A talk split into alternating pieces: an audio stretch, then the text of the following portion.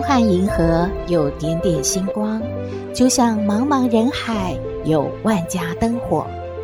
每盏灯的背后都有耐人寻味的故事。透过分享，连线星光和灯火，传递爱与希望。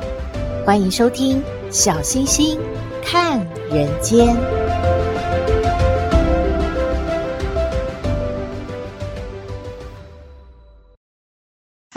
好朋友，大家好，大家平安。大家知道网络有流传捷运会有一些诡异的事件吗？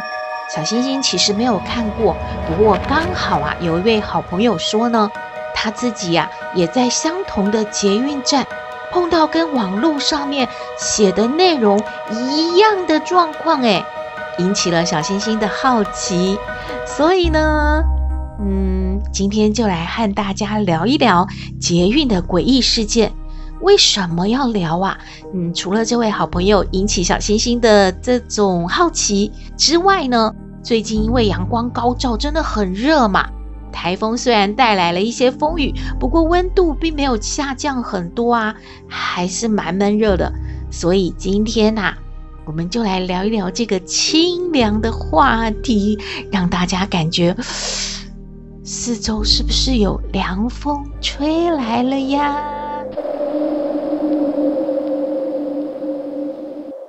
小星星再次强调哦，这一些内容呢都是网络上刊载的，是不是真实的？小星星真的不可考哦，只是和大家分享一下。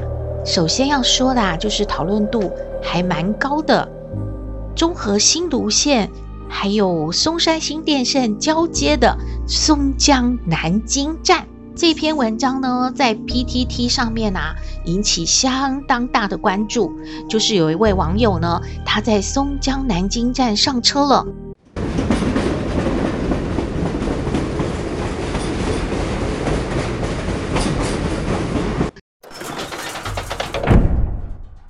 上了列车之后呢，他戴上耳机啊，就听音乐，看着窗外。几分钟之后呢，列车的速度就缓慢了下来。列车是准备要进站了吗？而这时候，这位网友发现，哎，怎么这个景色跟刚刚的松江南京站有点类似啊？当列车开门之后，他确定。自己又回到了松江南京站，他原先以为呢，自己是不是搭错车了呀？但是不管怎么样搭错，都不应该是回到原本上车的那一站吧？而且刚刚那一班列车上面不是只有他一个人啊，还有满满的乘客在车上。那些人是，还有一个呢，是说在新浦站曾经发生过乘客在女厕轻生，因为呢没有举行招魂仪式，导致了女厕灵异的事件就经常发生了。曾经有一位女清洁员工说啊，她在打扫的时候，经常感觉有人压着她的头。诶，乘客在女厕自杀，新浦站。并不是首例哦，而台北车站的捷运站，在二零一一年就已经传出啊，有北一女的实习教师在厕所里面上吊的。但是有员工透露哦，台北车站那一次有请法师呢去办招魂，但是新浦站这里就没有办呢，所以才会阴魂不散。也有员工就表示啦，新埔站只要在深夜十二点捷运收班之后，在站内办公室值班的话，就不断会听到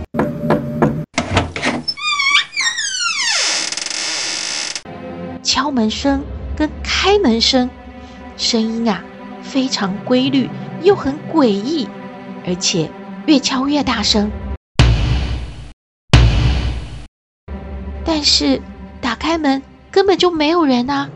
调阅办公室正对面的监视器画面，也没有拍到任何身影。诶，由于鬼敲门太频繁了，而这个列车的值班人员精神压力太大了，他就请调其他的捷运站去工作了。另外呀、根据网络上有阴阳眼的网友分享，看到最多阿飘的，大家知道是哪一个捷运站吗？是景安捷运站呢。曾经有网友晚上搭乘捷运经过景安站的时候，原本啊正在闭目养神，诶，怎么觉得好像闻到一股刺鼻的臭味呀？睁开眼睛发现眼前坐着一位皮肤已经溃烂、露出白骨的女子，他才惊觉自己闻到的，呃，原来是尸臭味。后来他转头一看，发现。这个列车厢当中有十五名乘客，里面啊就有九名是阿飘，因为他有阴阳眼嘛，所以他才看得出来的。而这九位阿飘看起来一本正经的在捷运上面规规矩矩的坐着，仿佛是不知道自己已经死了，他就过着跟生前一样的生活。坐在捷运上上班、下班、上车、下车，但是网友也有分享，其实这些阿飘都没有恶意的，他们只是日复一日的重复着生前的生活而已。当然了，要有阴阳眼的好朋友才会看到，没有看到的人也不用太害怕的哦。哇，听起来啊，捷运站的诡异事件还不少呢。就有站务员表示啊。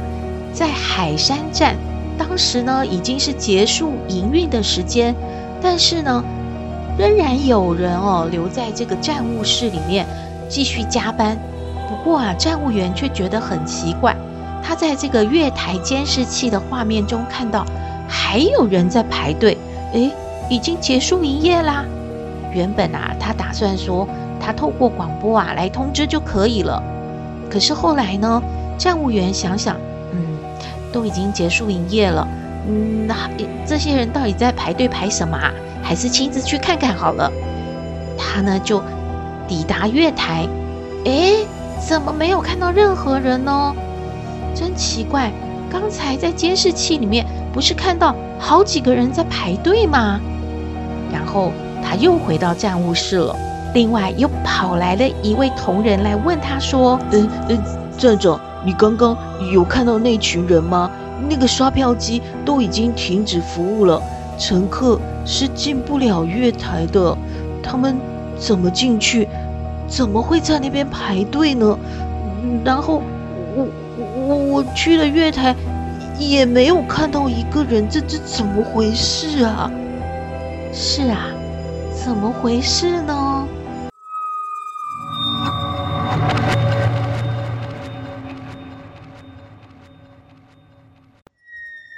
还有，在松山机场捷运站的站务员也说了，在午夜结束营运之后，监控台忽然呐、拨了通电话给月台层的保全，就跟他说呢，监视器上面看到一名女子在等车。哎，嗯，这个已经结束营运了，他不知道吗？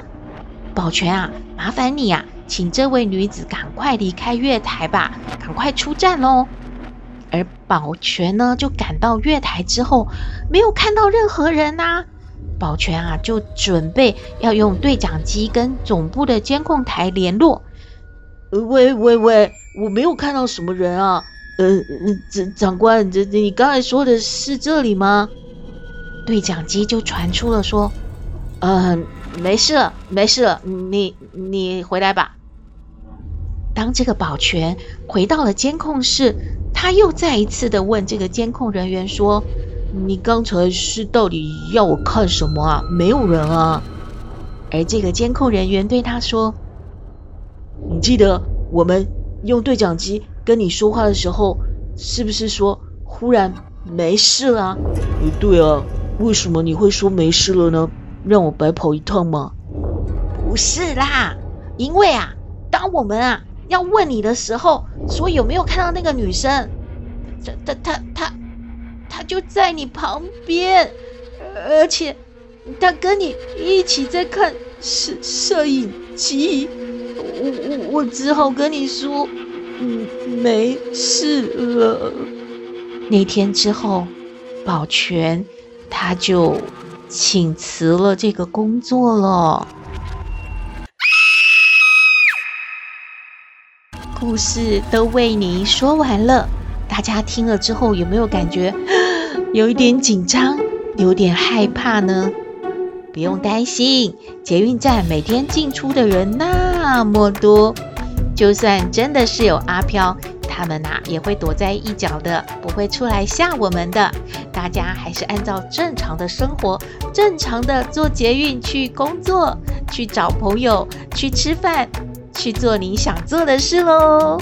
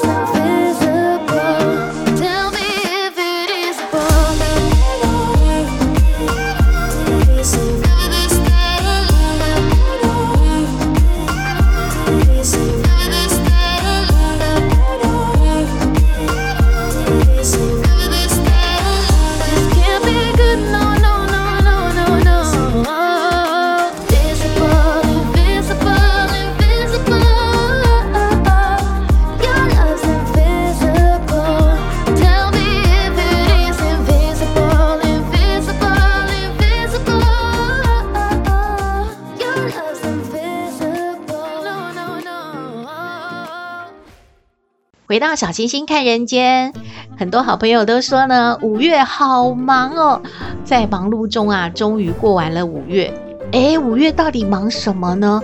哦，要报税，大家应该都已经完成了报税吧？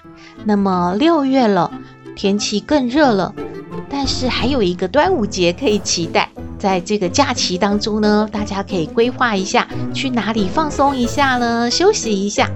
当然了，我们去户外，不管是露营啊，还是说走就走的去闲晃一下，总是要吃点东西的吧？嗯，带着干粮好像有点逊诶，但是背着锅碗瓢盆，呃，好像就不是那么潇洒。那该怎么样又能够在户外野炊？马上能够吃到美食，而且这个卖相还挺不错。那食物又有时尚感呢？嗯，这样说起来好像还不是那么简单呢。不过没关系，小星星为您邀请到了网红特务黑，他经常的做这件事，所以啊，非常的熟练，而且他的美食料理啊，既简单又好看，嗯，应该也挺好吃的。他说呢，只要有小小的煮饭神器，加上瓦斯炉就可以完成喽。今天要为您介绍的是三款的野炊美食露营料理。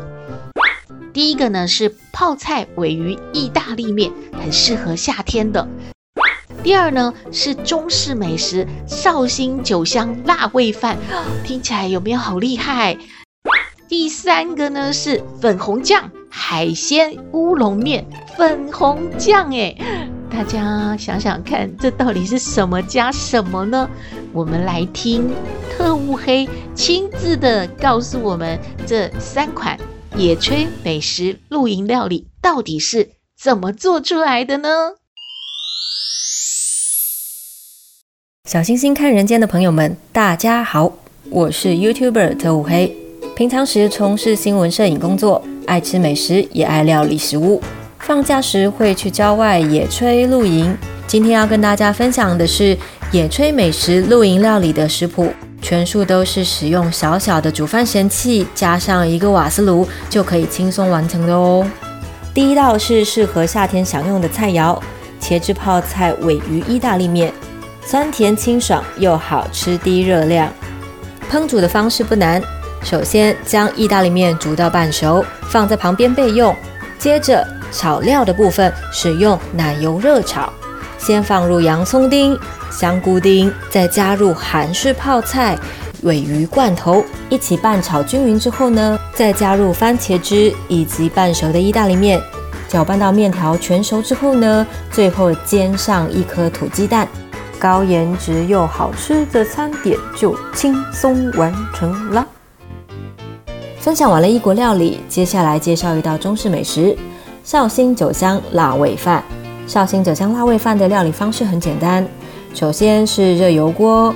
干煎腊肠、香肠，差不多七分熟后取出，接着再加入蒜头爆香，然后再放入泡过水的米，加入足够的水、酱油以及盐巴来做调味，再盖上盖子，开中大火煮到水滚之后，接着关小火煮七到十分钟，关火后包上布巾，倒着放到保温袋里。等个十分钟以上，就可以取出腊肠切片，放回锅中，再加入绍兴酒搅拌之后呢，起锅再放入蒜苗即可。另外，如果煮太多吃不完，可以隔餐用胡麻油热炒做成炒饭，再加一颗荷包蛋，就会是另一道美妙的餐点喽。再来要分享的是一道超简单，懒人也会做的粉红酱海鲜乌龙面。这道料理是使用浓辛香辣海鲜乌龙面为主角，先煮水把面体煮到七分透，再热油锅，依序放入洋葱、菇类做热炒，然后加入浓辛香辣海鲜乌龙面的调味料，再来放入奶球几颗，倒入一点水，再放入玉米浓汤包，最后搅拌均匀。调味料跟汤粉请自行斟酌口味，增加或删减。最后放入面条，把它煮熟。另外，如果是考量到料理的颜色跟营养的均衡，花椰菜跟蟹肉棒都是适合加上一点的。这样子香辣又柔软滑顺的粉红酱海鲜乌龙面就大功告成喽。以上分享三道简单的野炊美食露营料理，有兴趣的朋友可以上 YouTube 搜寻“特务黑爬爬走”，就可以看到影片版的料理示范以及更多的美食分享喽。哇！感谢网红特务黑介绍的好清楚啊，大家都学会了吗？小星星感觉不一定啊，要野炊就是要去户外来煮这一些料理。其实啊，在您家的厨房里面就可以先试试看嘞，感觉很厉害，但是也没有很难呢。小星星记得啊，有一位嗯，应该是料理大师哦，他说，其实做饭啊，做菜不难的。只不过要勇于尝试，尝试什么呢？就像特务黑这样子，东搭西搭，诶，就做出了一个自己又喜欢，而且又和别人不一样的料理。还要勇于尝试什么呢？可能会会发生一点小错误，或者是嗯，还有改进的空间。不过没关系。就是呢，经常的做一定会很熟练的。希望您喜欢网红特务黑的分享，也欢迎您呢去关注他的 YouTube 频道。再次的感谢特务黑喽。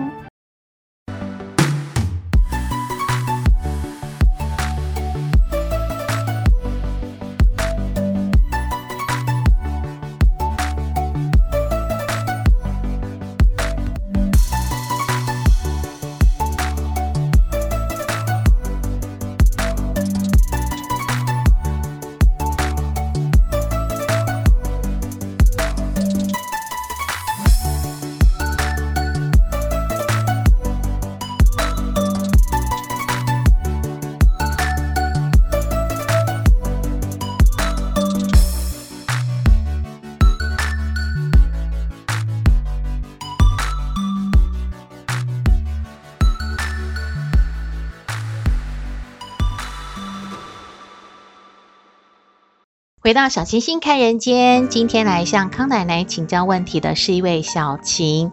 小晴说，结婚之后呢，十多年来，她和她的先生一直在努力，希望呢能够怀孕，能够生一个孩子。可是呢，试管也做了，呃，到庙里面去拜拜，也去求了，但是呢，始终是没有怀孕。那所以在家里面的地位呢，她感觉是很低的。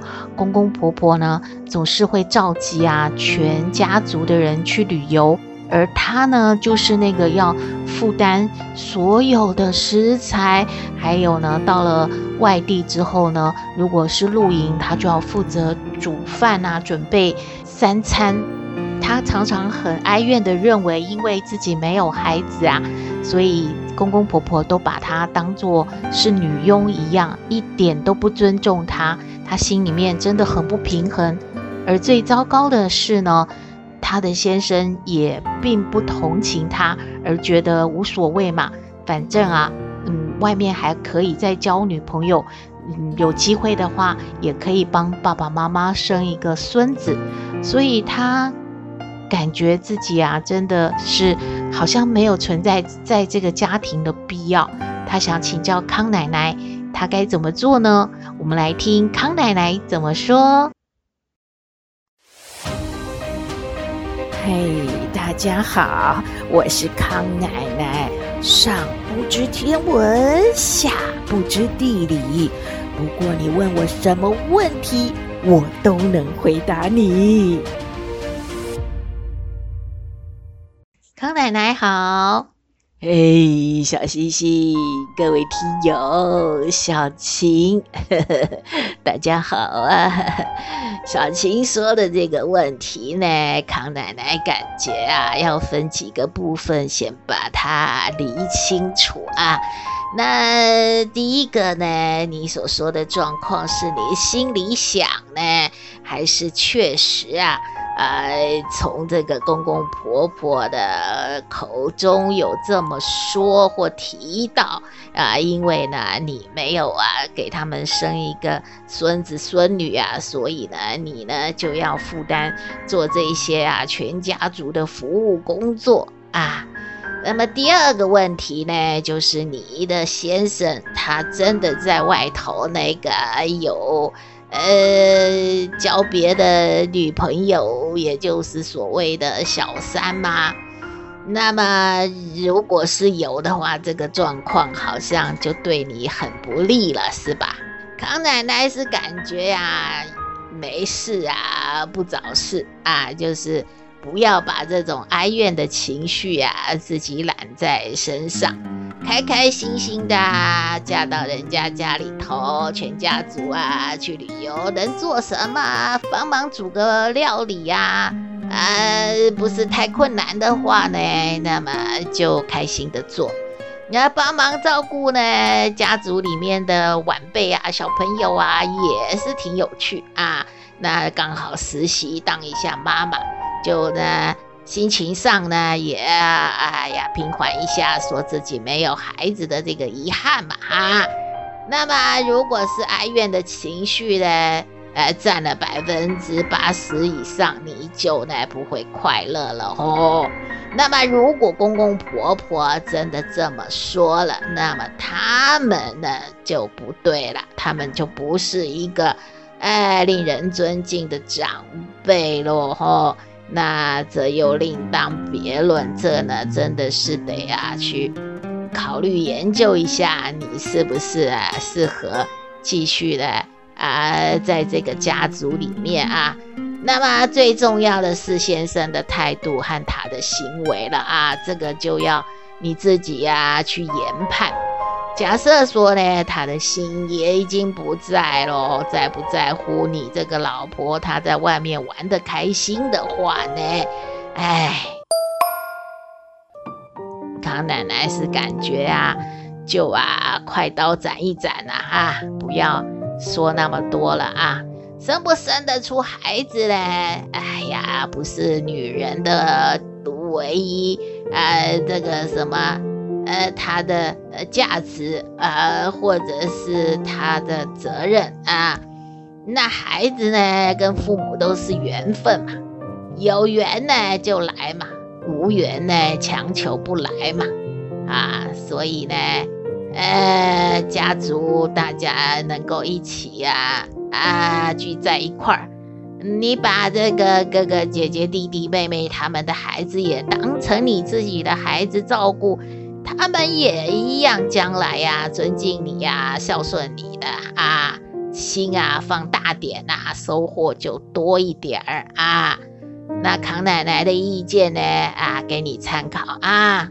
嗯，谢谢康奶奶，康奶奶的意见给小琴参考喽。